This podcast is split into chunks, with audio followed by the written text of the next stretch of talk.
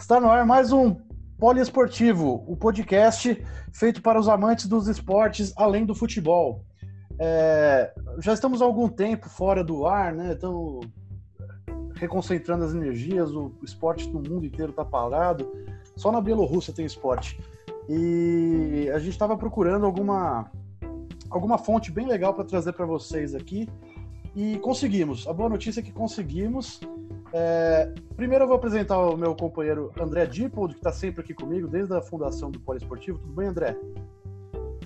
Fala, Brunão. Tudo bem? Boa noite. É, boa noite para todo mundo que está nos ouvindo aí. É um prazer estar participando mais desse, desse podcast aí. Vamos que vamos. Vamos nessa. É, tá, como você está se saciando da, da fome de esporte, André? Olha, tá bem complicado, viu?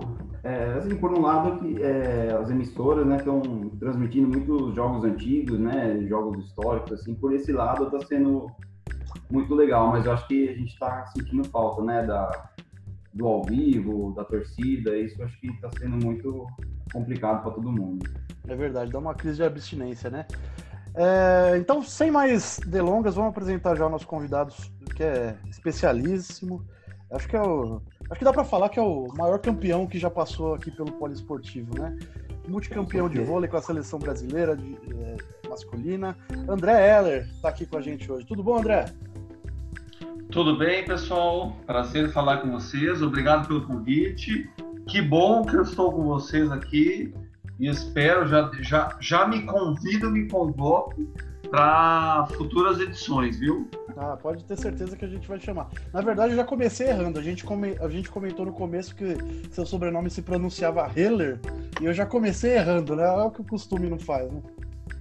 Não tem problema nenhum, pode errar desde que me chame, viu? é isso aí. Então, André, vamos, vamos começar falando então da situação do vôlei. É, eu vi algumas entrevistas suas falando do ambiente, no âmbito geral dos esportes, né? que o adiamento do, dos Jogos Olímpicos, por exemplo, foi a melhor escolha, a escolha mais sensata. É... Antes de tudo, eu vou fazer a pergunta que eu fiz para o seu xará, o André Dippold. Como você está matando sua, sua fome de esporte? Porque eu imagino que se a gente aqui sente é, saudades de ver competição, imagino você que sempre esteve presente nas competições, né? Tanto quanto atleta, como atleta quanto agora é, deve deve estar tá sendo bem complicado para você, né? Pois é, cara. Sabe que essa é uma questão bastante complexa de ser respondida por mim. Eu fui atleta profissional durante 24 anos, fora o tempo de prática esportiva como qualquer ser humano normal, em boas aspas, né? Uh, então, no, depois que eu fiz a transição de carreira, o esporte tomou um, um novo significado para mim. Neste momento que eu tenho me mantido em casa, seguindo todas as orientações do, dos órgãos de saúde, eu sou uma das, pessoas, uma das pessoas que consigo seguir todas as orientações. Eu tenho trabalhado muito à distância, tenho, como eu tenho uma empresa de, de, palestras, de treinamento, nós temos, eu e minha esposa temos um programa de iniciação esportiva ao voleibol, é um programa para as escolas particulares, também temos um, um projeto social, então a, o meu tempo é ocupado por muitas atividades dessa natureza, que para mim é muito gostoso, afinal de contas eu fiquei 24 anos com a prática esportiva. Então, o meu contato com o esporte, onde eu mato a minha vontade esportiva, minha fome por esportes, é quando eu vou brincar com os meus filhos, a gente tenta jogar um voleizinho, a gente adapta alguns esportes, a gente desconstrói alguns esportes para brincar com eles. Eu tenho um filho de quatro, uma filha de dez, então a gente ainda pode brincar de esporte, que na verdade é, é a essência da, da, é a natureza esportiva, né?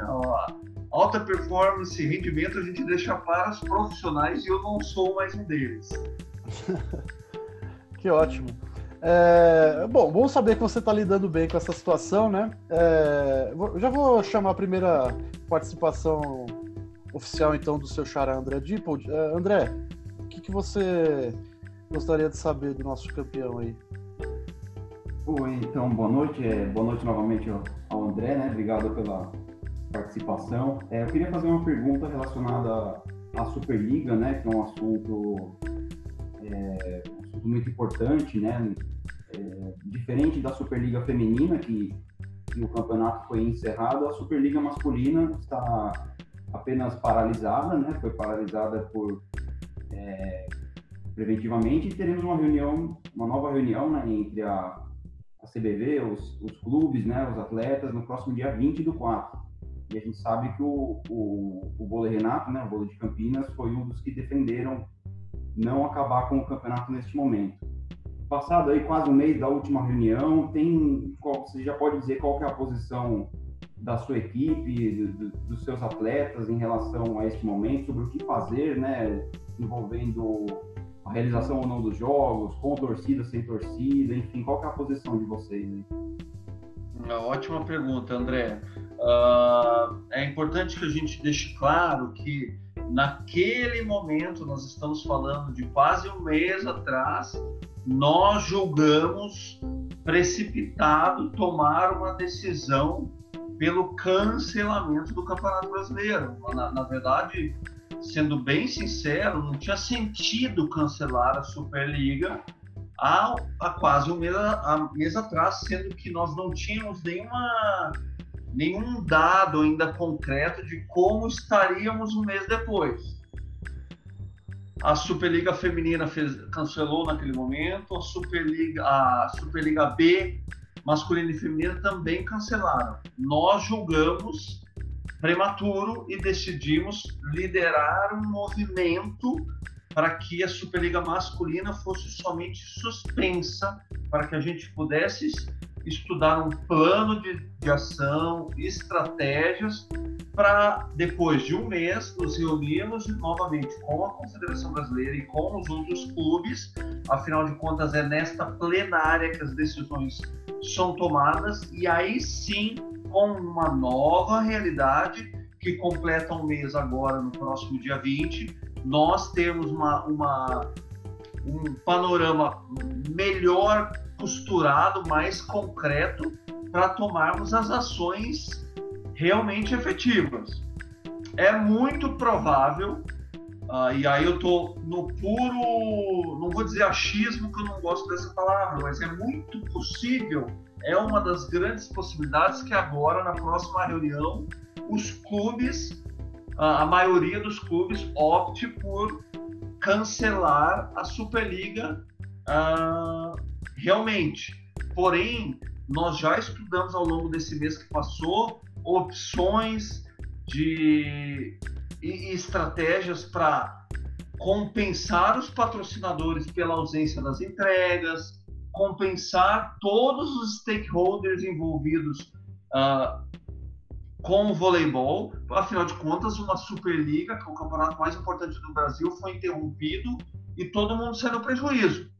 Então a gente teve um mês de oxigênio, um mês de fôlego para estudar estratégias, estudar as ações e agora na próxima reunião a gente jogar isso tudo na mesa, como se fossem cartas, analisar as possibilidades e pensar qual possibilidade nós transformaremos em realidade.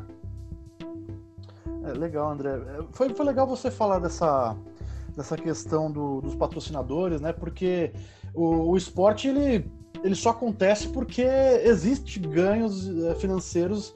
Alguém está investindo dinheiro para aquilo poder acontecer e ter um retorno lá na frente. É, quando você fala de dinheiro, nesse caso, é, na minha cabeça já vem o salário dos atletas. É, a gente sabe que o salário médio de um jogador de vôlei no Brasil não chega nem aos pés do, do salário de um médio de um jogador de futebol da Série A, por exemplo. É, como que tá essa, essa, essa questão, essa negociação? É, a gente tem visto muitos jogadores de futebol reclamando de, de possíveis cortes no salário. É, os jogadores de vôlei estão sofrendo já algum, algum tipo de, de perda nesse sentido? Como é que você está vendo essa movimentação? Bom, primeiro que nós estamos experimentando um cenário nunca vivido pela humanidade. Né? Todos os países do mundo estão vivendo a mesma crise pela primeira vez na história do mundo. Né? E todos as, todas as áreas da economia estão sofrendo, o esporte não ficaria de fora. eu acredito que neste momento, nestes momentos de crise, assim como nos momentos de vitória, onde nós compartilhamos as vitórias, agora também continua sendo um momento importante de compartilhar. Nós estamos fazendo um estudo, nós, Vôlei Renato, um estudo para uh, ah, entender qual é a realidade do projeto, do time, do nosso orçamento e também a, a realidade dos nossos patrocinadores. E nós temos que compartilhar dessa realidade. Nós não podemos exigir que um patrocinador que uh, fez uma parceria conosco, prevendo que nós tivéssemos entregas até o final da Superliga, agora com a Superliga cancelada ou suspensa, nós não podemos exigir deste patrocinador que nesta crise, que todas as áreas da economia são muito impactadas, que este patrocinador simplesmente honre com sem questionamento nenhum com seus compromissos financeiros. Eu acho que não é a hora. Agora é o momento de não, de a gente não, uh, na verdade, não observar de uma maneira tão significativa a criação de valor financeiro, mas sim a criação e fortalecimento dos nossos relacionamentos. Isso é muito importante. Então, a gente está passando por um período de estudo, de diagnóstico, não só nosso, dos nossos parceiros, para entender se isso gerará um impacto direto no, na remuneração de todos os profissionais do, do nosso projeto, inclusive da minha. Né? Todos nós somos impactados. Isso vai ser compartilhado caso seja necessário. Nós já temos algumas notícias de times grandes do, do voleibol brasileiro que já uh, efetivaram cortes significativos nos salários dos atletas, assim como a gente vê um movimento no futebol, né, de clubes uh, se movimentando nesse sentido.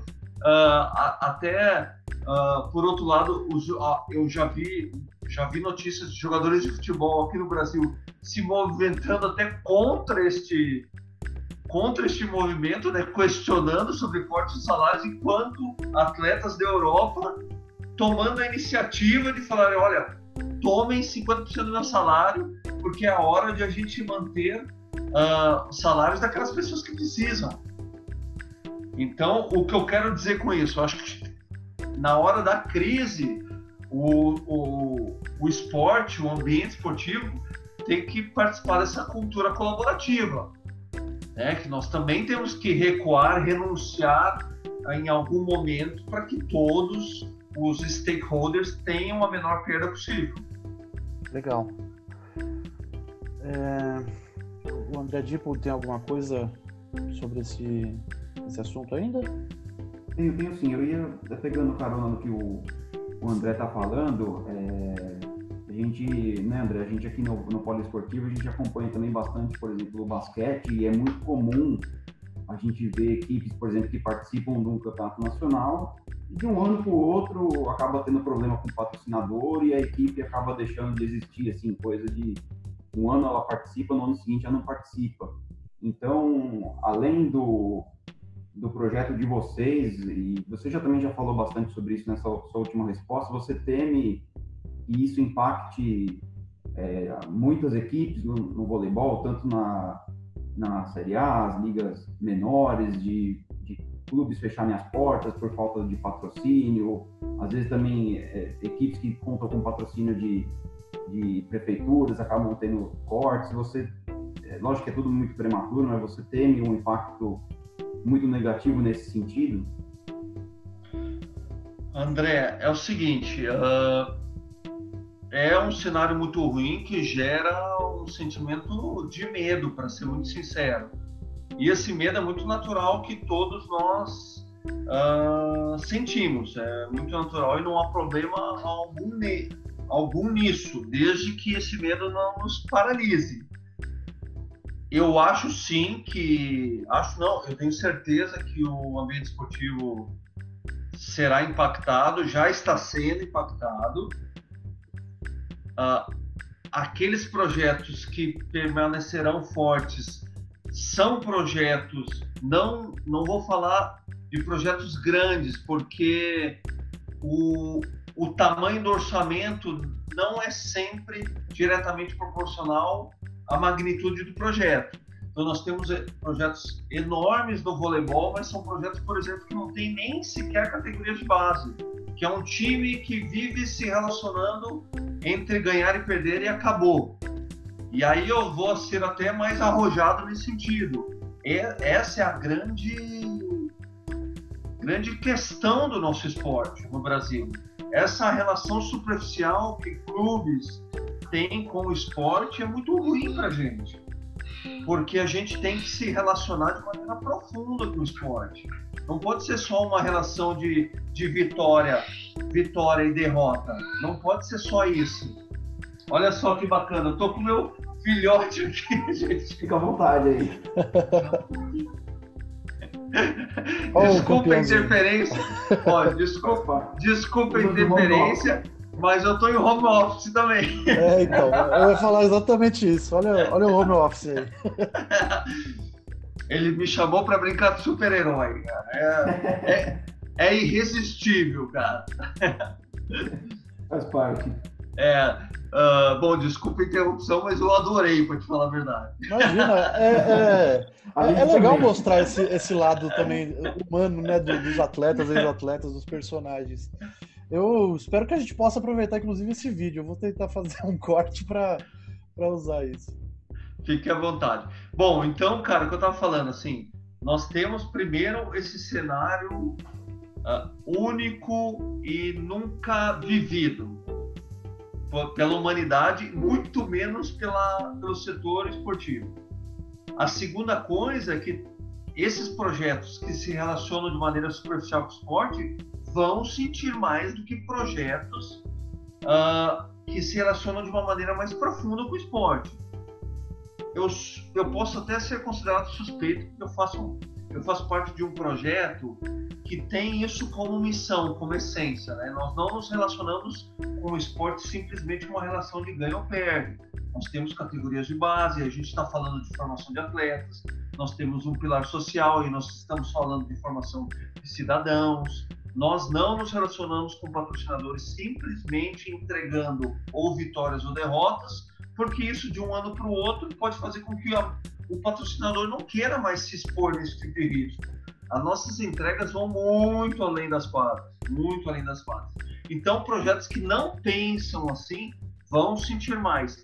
E aí, o que eu quero deixar uh, aqui como insight para todos nós é que, por pior que seja o cenário, o cenário é de tragédia, porque nós perdemos muitas vidas aí, muita gente morrendo, infelizmente.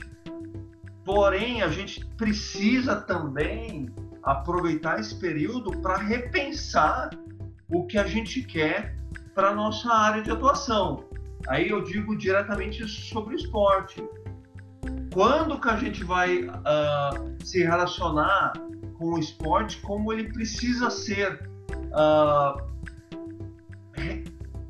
visto aqui no Brasil? Porque o esporte no Brasil não é uma ferramenta de conquistas de medalhas. Nós não vamos chegar em lugar nenhum pensando assim. É. Enquanto nós não enxergarmos o esporte aqui no nosso país como ferramenta de educação, a gente vai continuar batendo na trave e olha lá, nós nunca seremos uma potência olímpica, nós sempre sobreviveremos com o esporte e não transformaremos o esporte numa área de educação e numa ferramenta por exemplo, comercial e num produto sólido. É, eu queria pegar a carona um pouco nisso que você está falando. É, é, uma discussão já recorrente entre, entre nós do Poliesportivo, até uns outros amigos de, de um outro projeto nosso que fala mais de futebol, mas a gente tem uma, uma sensação aqui no, no Brasil que o esporte está é, necessariamente envolvido com a mídia. Se não tem é, apoio de mídia, o esporte praticamente não existe no, no, no país. É, eu queria saber se você vê dessa forma também, se você se você enxerga alguma maneira de, de alterar, se for o caso. É, como, assim, é, é, é, natural que as emissoras, todas as empresas que possuem o direito de transmissão queiram valorizar os seus produtos e queiram é, né, expor da melhor maneira. Mas a gente já viu aqui no Brasil ondas de, por exemplo, o futebol sempre foi o principal esporte, mas a gente já viu, por exemplo, na época do Guga, o tênis estar em evidência. É, o vôlei virou o segundo esporte do Brasil durante o começo dos anos 2000, se eu não me engano.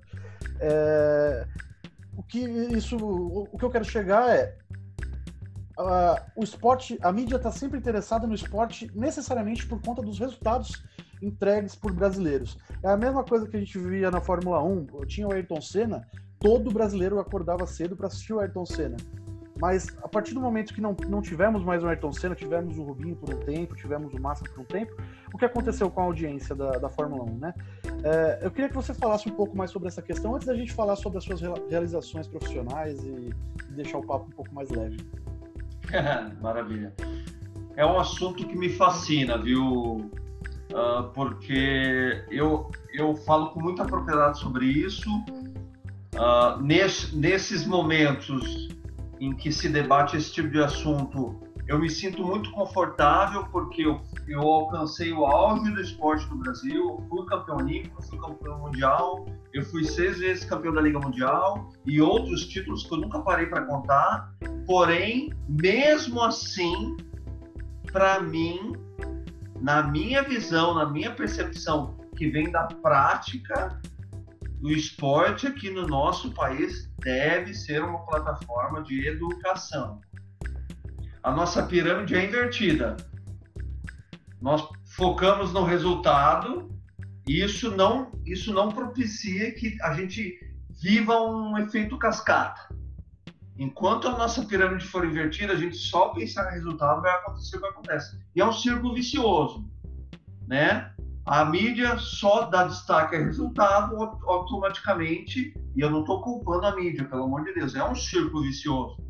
Mas a mídia dá destaque só aos resultados. Automaticamente a sociedade só vai se interessar pelos resultados. Na verdade, nós não temos uma cultura esportiva adequada. E é cultura mesmo. Quando a gente vai falar com ambiente corporativo, por exemplo, a gente fala de cultura corporativa, cultura daquela empresa, cultura daquela empresa, a cultura da empresa é o somatório da cultura individual de cada colaborador. E assim acontece na nossa cultura nacional. A cultura esportiva brasileira é o resultado da cultura de cada cidadão. Nós vivemos num país que tem quase 64, 64% de sedentários. É muita coisa, com índices de obesidade, diabetes em adultos, idosos e crianças e jovens altíssimos, cara. Quando, a última pesquisa que eu me lembre uh, bem, bem séria sobre esse assunto é uma pesquisa da Informídia que avalia o grau de interesse do brasileiro uh, pelo esporte. São percentuais baixíssimos, baixíssimos. Espor, o próprio futebol com um pouquinho mais de 50%. Ah, talvez essa pesquisa que eu tenho acesso esteja desatualizada, mas serve para a gente costurar aqui o cenário. Voleibol, segundo esporte, com 15%. Terceiro esporte, basquete com 11%. Tênis de mesa é, transita entre terceiro e quarto, assim, sabe?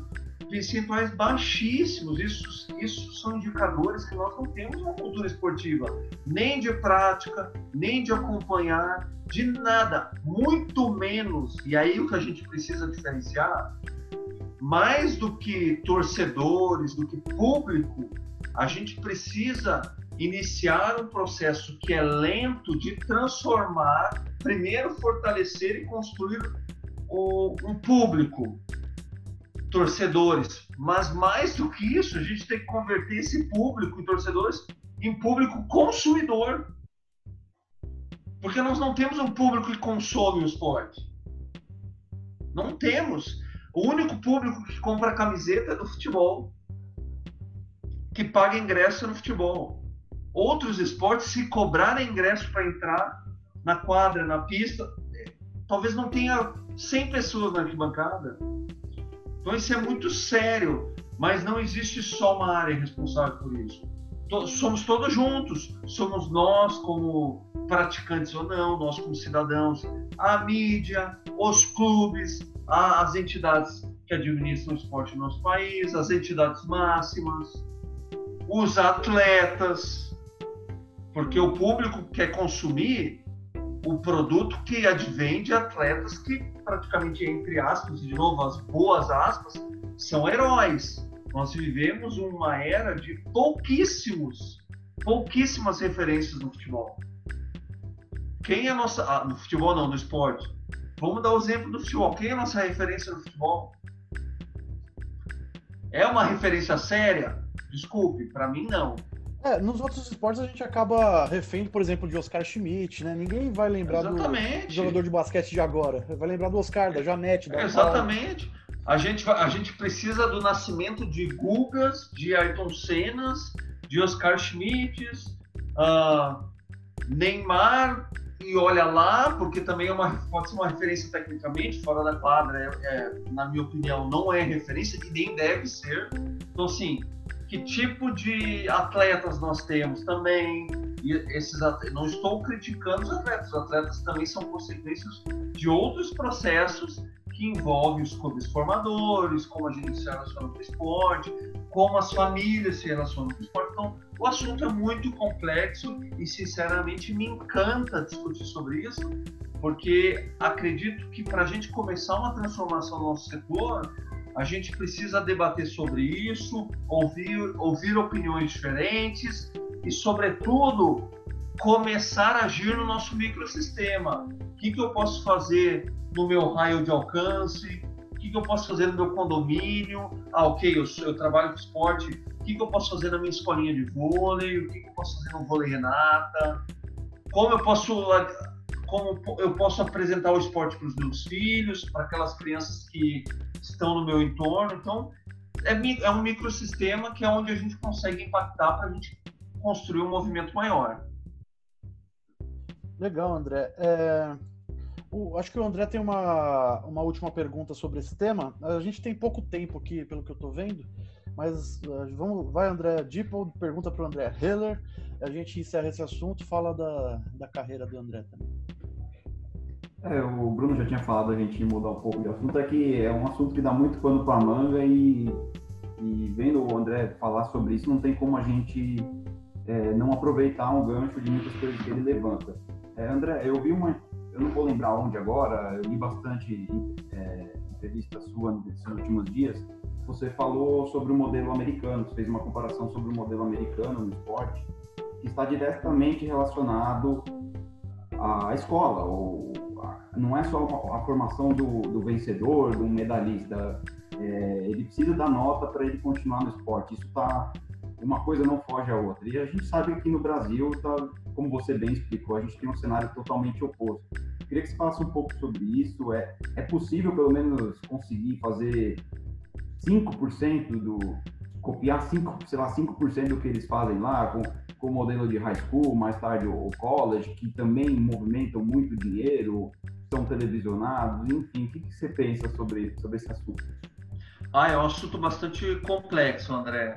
Uh, o nosso sistema nacional do desporto é um sistema federativo, nós temos as entidades máximas de administração do desporto, depois nós temos as confederações, as federações, os clubes, as EPDs tal. Depois nós temos um outro sistema, que é o Sistema Brasileiro de Esporte, que vem o Ministério, né, que agora é uma secretaria especial, e assim, em efeito de vínculos e alianças.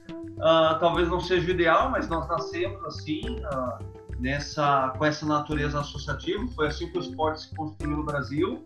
E é difícil agora não uh, é difícil desapegar desse sistema. A gente teria que desconstruir tudo para recomeçar novamente.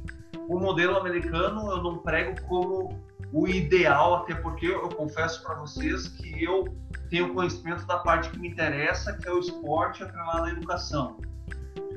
Então, o modelo americano talvez não seja o ideal, mas ele é bem próximo do ideal que a educação caminha paralelamente ao esporte. Não existe outra, outra maneira, por exemplo, de um esporte, um atleta continuar com essa prática, se não também ter performance nos estudos. Eu estou falando de performance acadêmica, universitária, escolar. Então, isso é muito importante.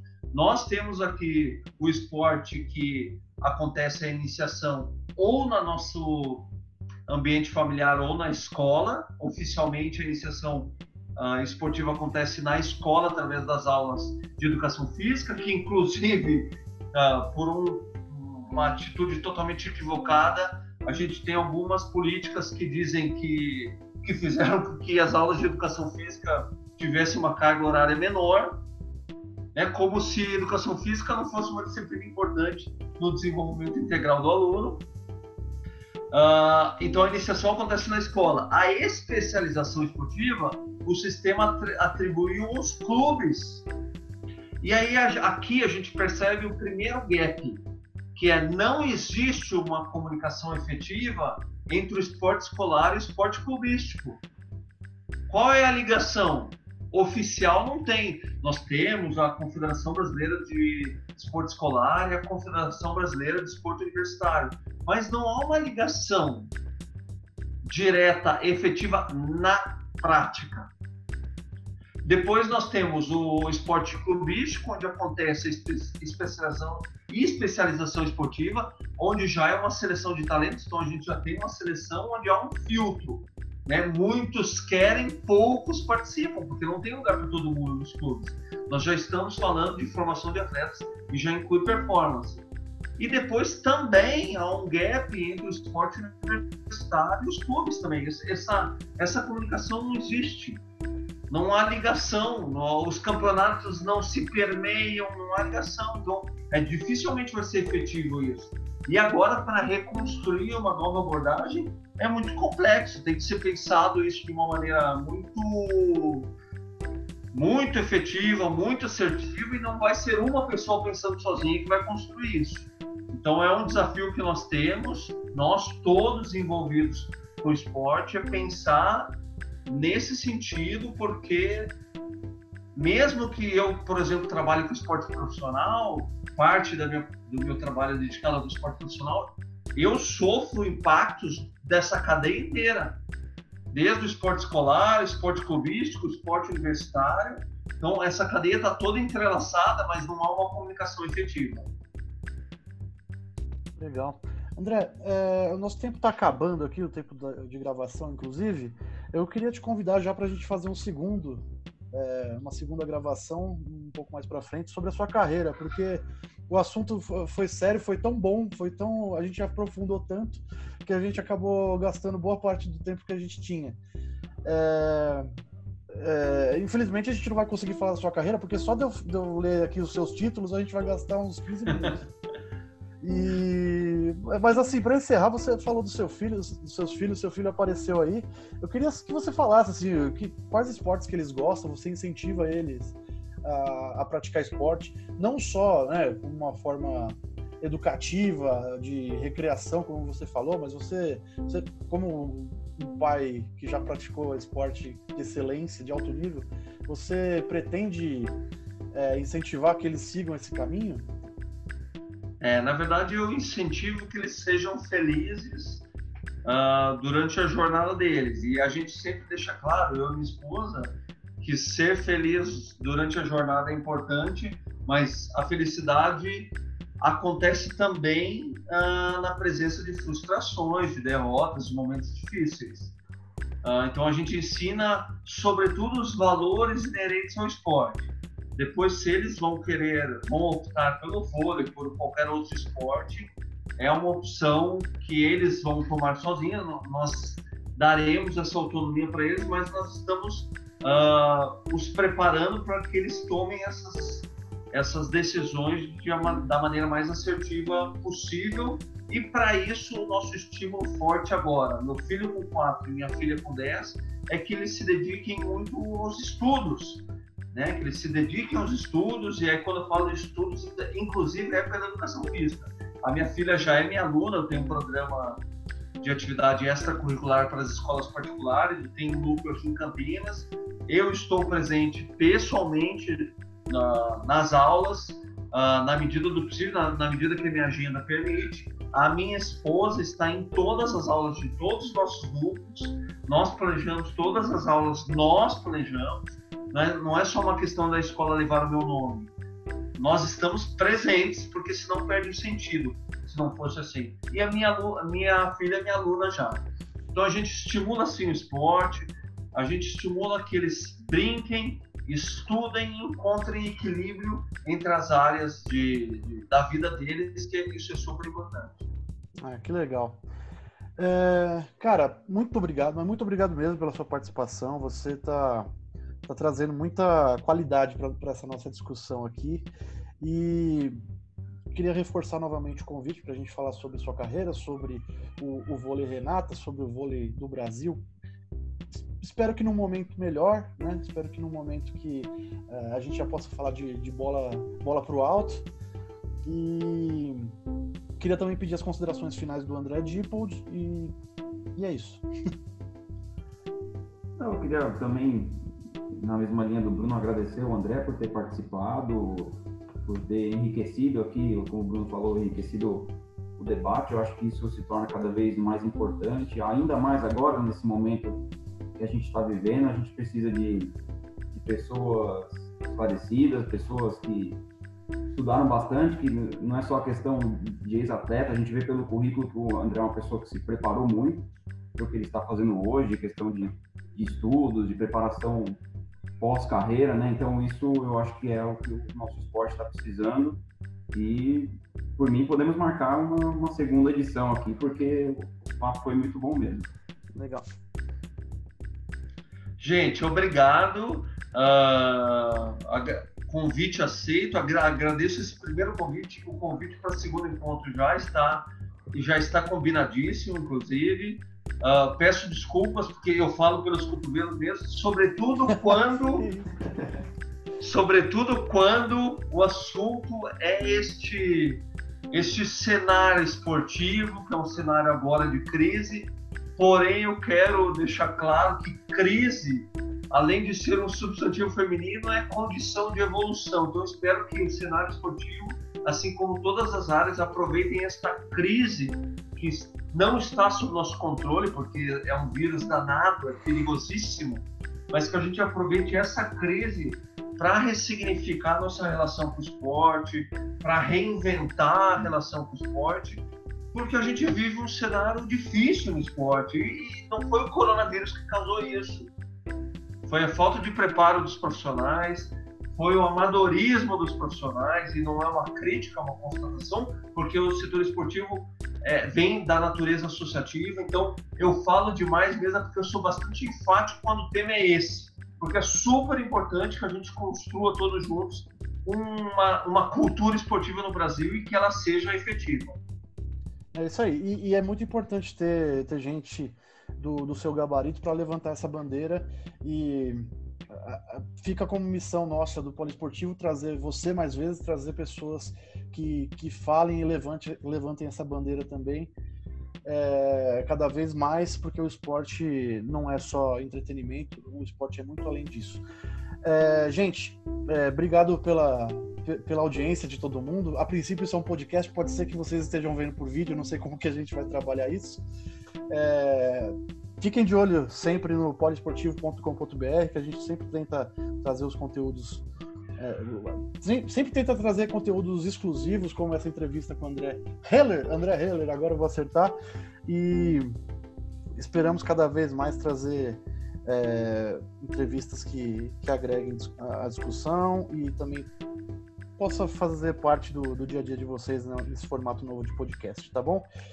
É, de novo, muito obrigado, Andrés, os meus dois Andrés aqui da noite hoje. E é isso, pessoal. Valeu. Um abraço, obrigado.